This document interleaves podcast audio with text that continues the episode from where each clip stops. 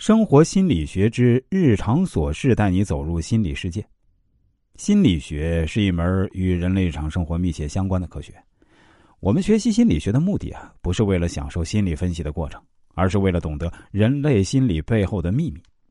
中国古代兵法强调，用兵之道，攻心为上，攻城为下；心战为上，兵战为下。在现代生活中，这一兵法呢，也大有用武之地，因为。人的生活首先，也主要是由人的心理和行为支撑的。无论生活中的衣食住行，还是言谈举止，都离不开心理学，都需要心理学的认知和帮助。雪中送炭定律：雪中送炭远远胜过锦上添花。雪中送炭定律呢，是指人们会对在自己处境危难时帮助过自己的人心怀感激的一种心理。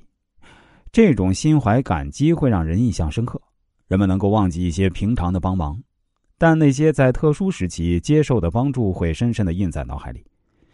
韩信的故事大家耳熟能详，韩信谢朴母的故事呢，也被人们传颂至今。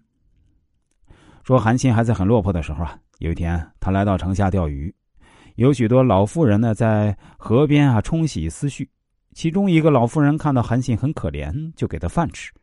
这一连几十天，老妇都按时给他送饭，直到冲洗思绪的活儿都做完了。韩信对这位大娘说：“吾必有以重报母。”韩信的意思是我将来一定会报答你的。韩信封为楚王后呢，并没有忘记当年给自己饭吃的朴母，派人四处寻找，要赠予千金。应该说，帮过韩信的人肯定不止朴母一人。也可以说，在帮助过韩信的人当中呢，朴母所付的物质啊，其实并不多。但是啊，朴母是在韩信最为落魄时呢，向他伸出了援手，这使得韩信无法忘记朴母对自己的恩情。周瑜在三国争霸之前的人生啊，并不顺利，也曾经仅仅是袁术手下一个小小的居巢长，一个无名小县的县令。在那个时候啊，地方上发生了旱灾，连年颗粒无收，很快就酿成了饥荒。加之战争不断，粮食成了一个日趋严重的问题。居巢的百姓由于缺乏粮食，只能吃树皮草根，饿死了不少人。同时呢，饥饿也使军队失去了战斗力。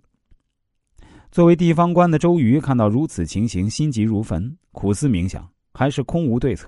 这时呢，有人献计说，这附近有个财主鲁肃，他家呀不仅富足，还乐善好施，他家呢肯定会囤积很多粮食，我们不如去跟他借吧。